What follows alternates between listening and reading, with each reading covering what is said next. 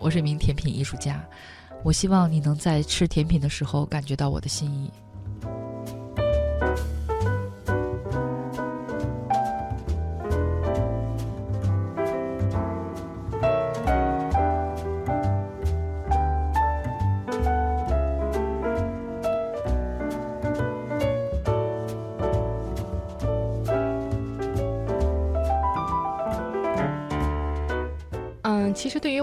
我从来就不是一个很会吃的人。但是有一天，就是很巧合，我跟几个很会吃的小姐姐，她们带我去了北京今日美术馆附近的一个很好吃的甜品店。这个店的名字叫私人做法。刚进到店门口的时候就很吸引我，因为整个店铺都是蓝色的，摆着很多很漂亮、很精致的小甜点。于是我就认识了这家店的这个甜品主厨国红。今天也请到了他，欢迎他。大家好，我是甜点主厨国红。毕业于巴黎费航迪学院，做甜点师有十年的时间，现在有一家自己的甜点店，法语的名字叫 Secret Sucre，是甜蜜的秘密的意思，然后中文翻译成私人做法。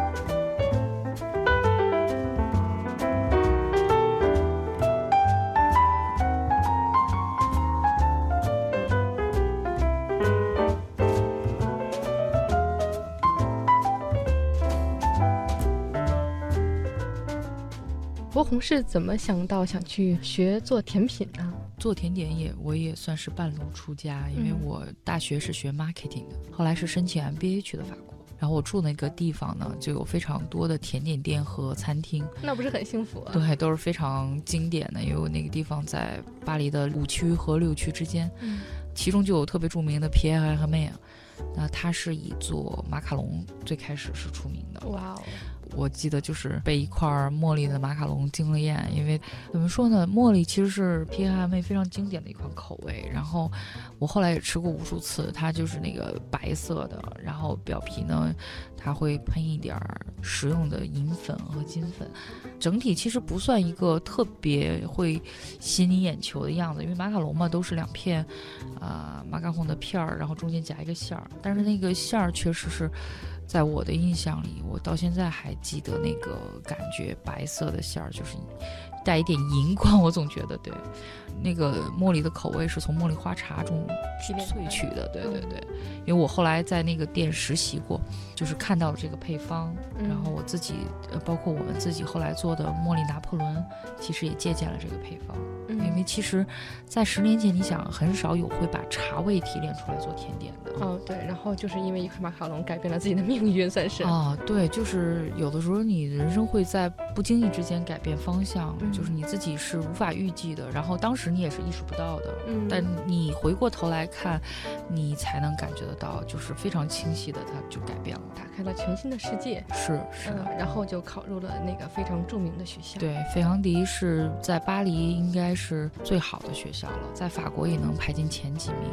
巴黎工商协会下属的一个甜点学校啊，它其实不是甜点，它是厨艺学院。最开始的时候比厨艺学院还要大，它最开始的包含着三个专业：皮具制作，然后厨艺，还有呢古典家具的制作。就后来因为厨艺太出名，所以就呃单分出来了。就我一直以为啊，你去学这个甜品是因为一个电视剧叫做《金三顺》啊，我确实看过《金三顺》，而且就是在我出国前看的。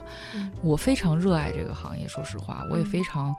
呃，enjoy 做这件事儿，但实际上呢，就到现在为止，嗨点已经不是那个嗨点了。嗯，对我当年确实看过金三顺，但是就是电视剧嘛，它总是很美化的，它主要是为了讲一个灰姑娘和王子的故事。其实，实际上这个行业其实是很辛苦、很残酷的。在进入这个行业之前，呃，还是要做好充分的心理准备啊。因为确实是一个体力行业。对，因为我曾经就跟那个国红聊过嘛，我就问他说我可不可以学，然后国红说你要首先要背得动面粉，背得动很重很重的黄油，还要自己去洗那个模具。对吧？对，是的，因为不是每个厨房都会给你配备就是洗碗的工人的，所以在很多的厨房，这些呃工作都需要由工作人员自己来完成。嗯啊、尤其是在刚刚毕业成为初级甜点师，你刚刚入行的那几年，其实是非常非常辛苦的。而这个行业基本上是一个需要全程站着，一天至少要站八小时的这么一个嗯行业。那么，所以很多女孩子来说，其实体力是一个非常大的挑战。嗯，基础到什么地步？就是连橙子皮都要自己剥的那种，是不是？呃，对，当然需要。你是一个甜点厨房，你不可能有专门剥橙子的工具嗯啊。那么所有的工作其实都要你自己来完成。嗯呃，但我觉得它的吸引力正在于如此，就是你所有的事儿都是亲力亲为完成的，你不是在做一个从半成品做一个成品的过程，你是每一步你都会有参与，所以其实当这个东西呈现在你面前，拿你的甜点摆在柜台里给客人吃到的时候，那个时候的成就感也是不一样的，对，嗯，所以说每块甜点都是用心来制作的，对对对很，珍贵。呃，它需要你投入百分之一百甚至一百二这种高强度的注意力去做的，因为嗯一个很小的失误，那种沮丧也挺要命的，对。嗯，所以它跟那个电视剧里那种拍拍面粉啊，然后随便做做那种状撒态，面粉，然后就好浪漫那种。啊是的，是的，完全不一样。对，或者呢，也有，比如说做一个爱好者，你在家可以用一天的时间，一整天的时间做一个蛋糕，或者用一天到两天的时间做一个面包，这都是在家都没问题。但嗯是作为我们一个行业里边一个专业厨房里来讲，其实是高度紧张的，时间是非常紧的。thank you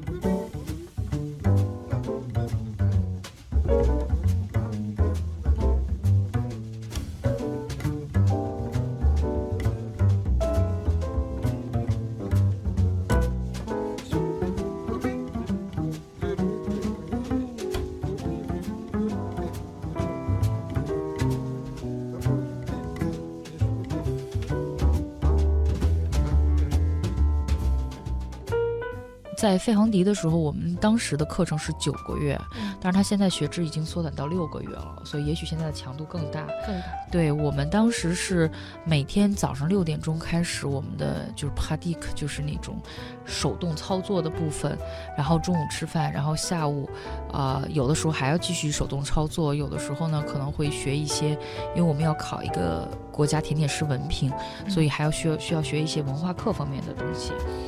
嗯，一般就是在那个学校学习的时候，一天要做多少个小甜点？做的话，一般其实我们没有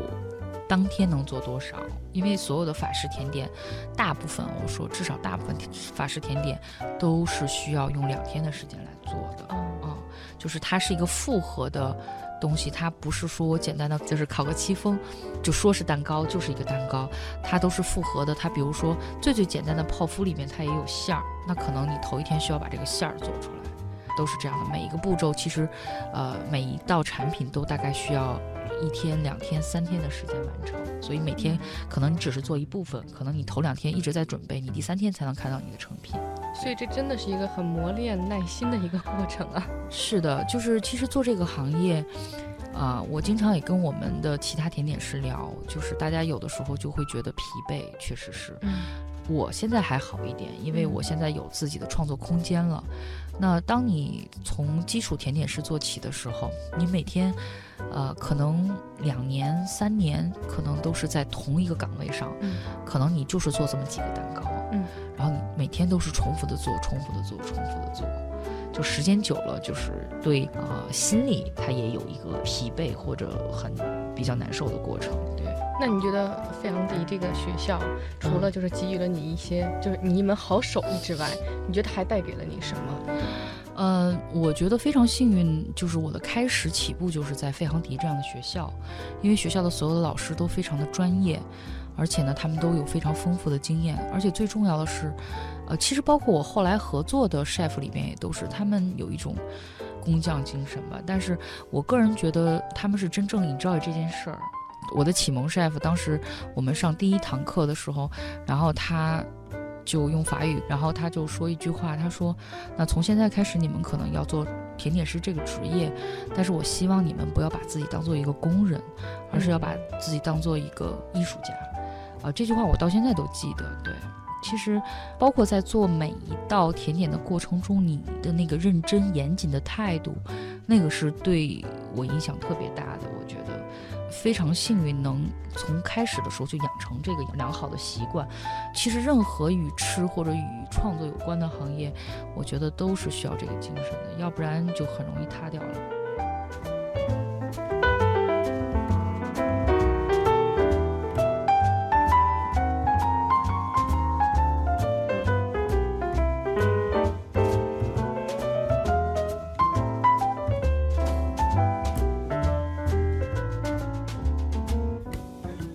学完了以后，在巴黎还工作了大概三年的时间，也是从甜点店做到餐厅，然后又从餐厅做回了甜点店，基本上都在巴黎。然后大概在一二年的时候啊回的国，然后呃回国之后在洲际集团的皇冠假日酒店做那个 pastry chef，大概做了一年多的时间，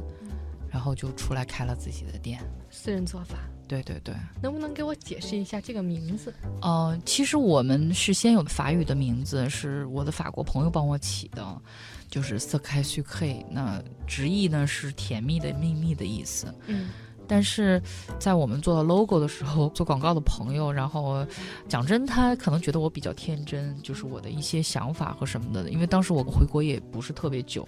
有一些比较理想主义的部分吧，所以他就说：“那好，我希望你能成功，但是我觉得你的想法呢，可能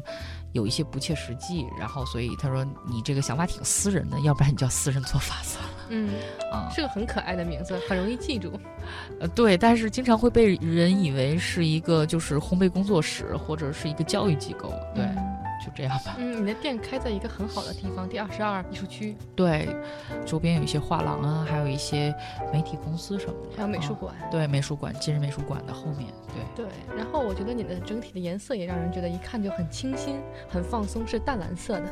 对，那个蓝色，我其实就是因为一直对蓝。是你最喜欢的颜色吗？对，我还真挺喜欢蓝色的。然后那种浅蓝色，就是甚至浅到发灰的蓝色，都是我非常爱的颜色。对。虽然我穿不出来，但是我可以把它表现出来。对，嗯，所有的这些甜品，我知道有一些就是传承了以往那种经典做法的，还有很多是你自己有创意创新的。我只能说在口味上是有创新的吧，嗯，因为，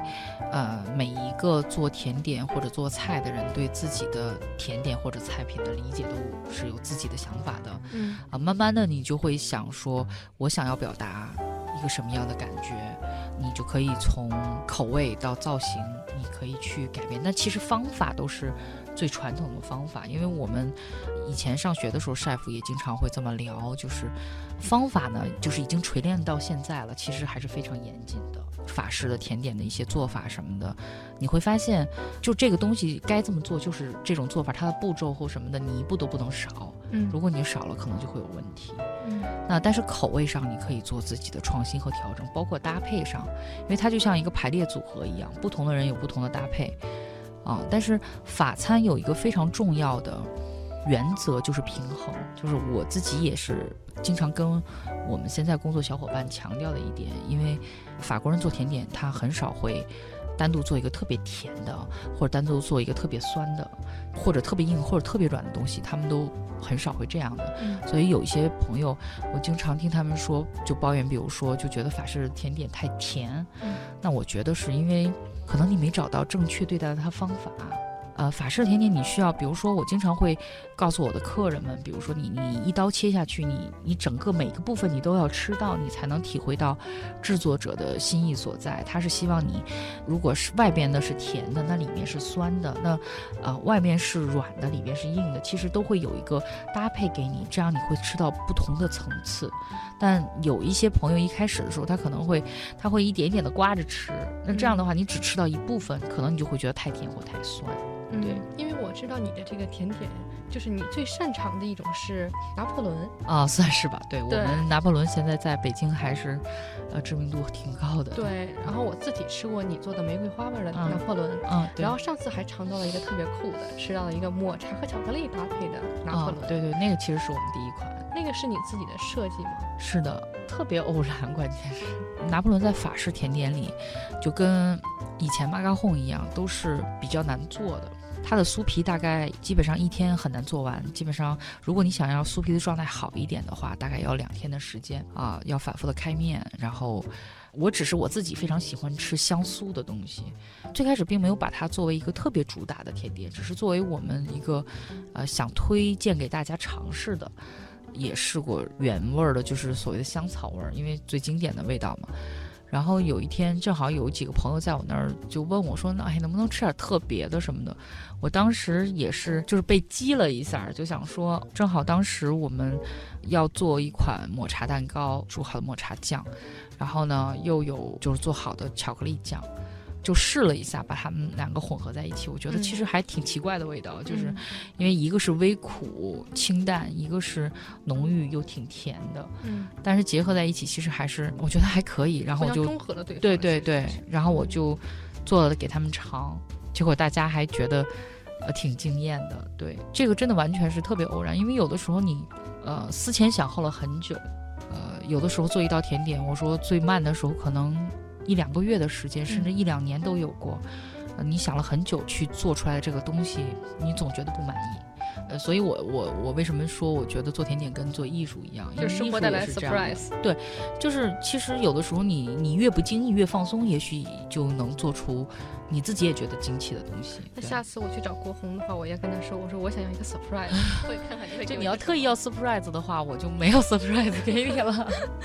嗯，因为我觉得就是国红的甜点给人印象深刻的不只是口味，而且它长得还是好漂亮。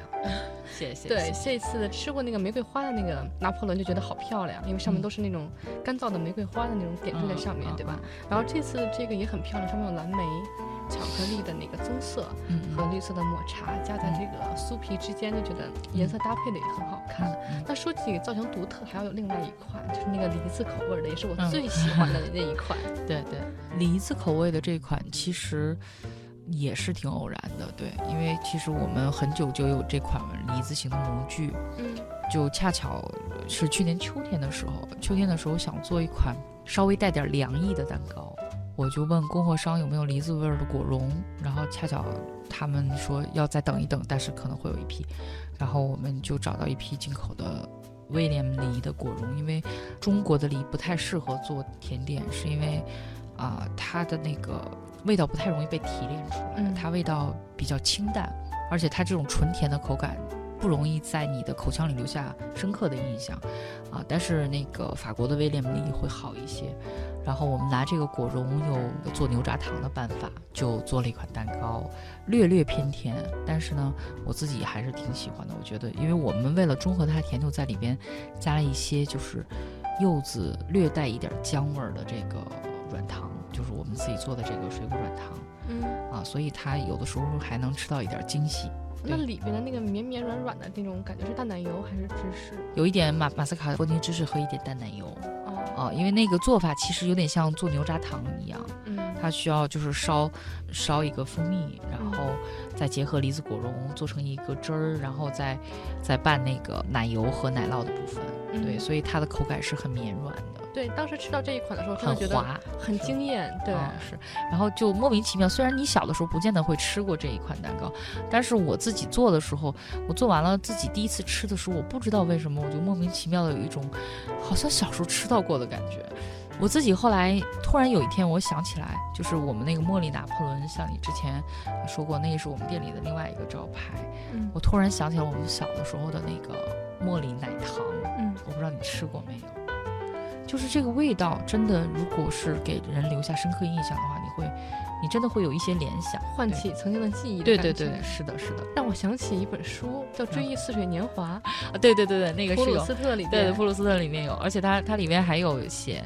我记得有写小马德莱娜，马啊马德莱娜，对，就马德琳，对对，好像是说吃到那个东西就会想到曾经的一些回忆。是是是，为了这个还特意去留留意了一下马德莲。对，是。我那会儿没做甜点师的时候，刚到巴黎，还跑到那个欧贝哈那边有，就是有一个特别著名的店是做马德琳出名的，嗯，因为它马德琳也是个广场嘛，就马德琳广场旁边有一个 f o s o n 他们家马德琳很出名，然后我还。跑去买来吃，能做出这么多好吃的小甜点，我觉得你还有一个特殊的技能，就是很会给他们起名字。这个梨我就知道它有一个很好听的名字，心里头认为它应该叫姜梨，什么事儿其实都是这样，所有的人和事儿都会离开，这是很正常的一件事儿。你只要慢慢平静的接受它就好了。在做的过程中和做完之后，我加了姜的那一刻，我就突然哎，我说姜和梨，就将要离开，但是没关系，我觉得将要离开的时候你珍惜嘛。但是朋友们都觉得这个名字不太好，然后就非要给改成不离了。对，但我觉得其实都是人生状态。对对，他们说不要离开。都很好，都很好，都有自己的故事在里面。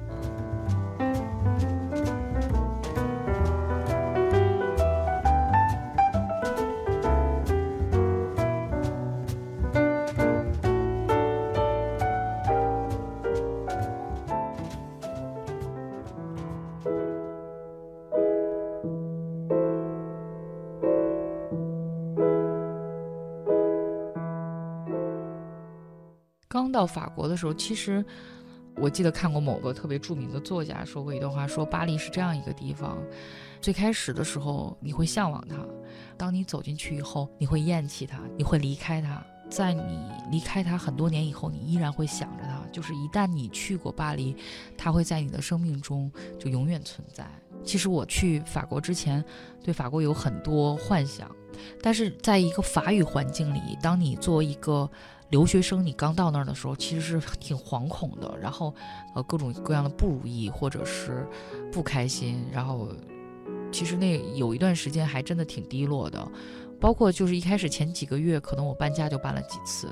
就还没有很好的融入进去，然后也没有找到什么方向，直到有一天我去了那家甜点店，叫 Pierre Hermé 嘛，啊，就我们刚才提过的那家店。就好像有一种突然找到方向的感觉，因为在那之前，可能我对这个城市还没有觉得完完全融入进去。然后一直到我去了那家店，吃到第一块马卡龙以后啊，突然就有一种，就是你会被一种味道所感动，然后所击倒。然后之后呢，你在这个城市中感觉到这个城市给你的善意，然后就觉得还挺有意思的，就是对这个城市某些方面开始感兴趣。我应该是从那个时候才开始慢慢融入这个城市的，然后在那之后又吃了很多其他的甜点，吃了很多法餐餐馆。我觉得你在法国人的食物里边，你是能感觉到他们的善意的，所以这也是为什么我觉得可以通过我的食物、我的甜点也释放给别人一种情绪、一种感受，至少是。啊，很温暖的感觉，或者是在你不开心的时候，在你需要抚慰的时候，然后又恰巧没有其他抚慰的时候，最起码你可以吃点甜的，然后你可以去感受一块蛋糕、一块甜点的层次和味道。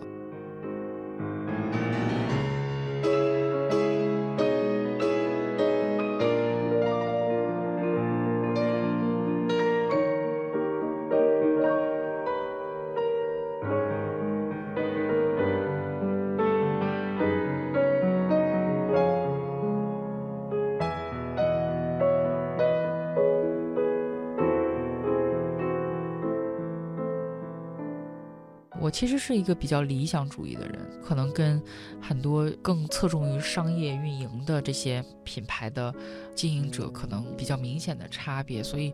我其实并没有想过说要开多少家店，然后做一个多么多么大的连锁。我只是希望我们能保持。我目前的品质甚至就是越来越好，一方面先把传承做好吧，然后另外一方面呢，就是结合我们亚洲人、中国人的一些饮食特点和口味的喜好，有自己更多发挥的地方，更多创造的地方。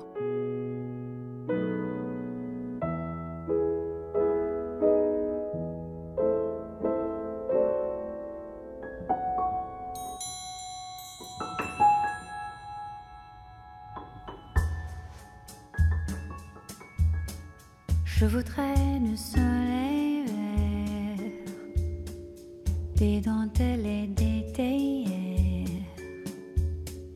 des photos de peau de mer. Dans mon jardin d'hiver.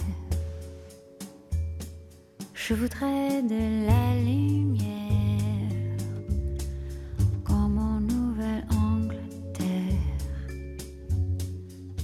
Changer d'atmosphère. Dans mon jardin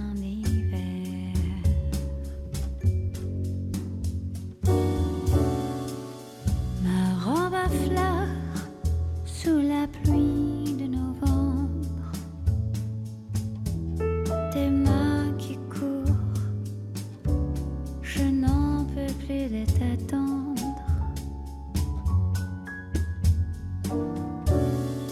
Les années passent,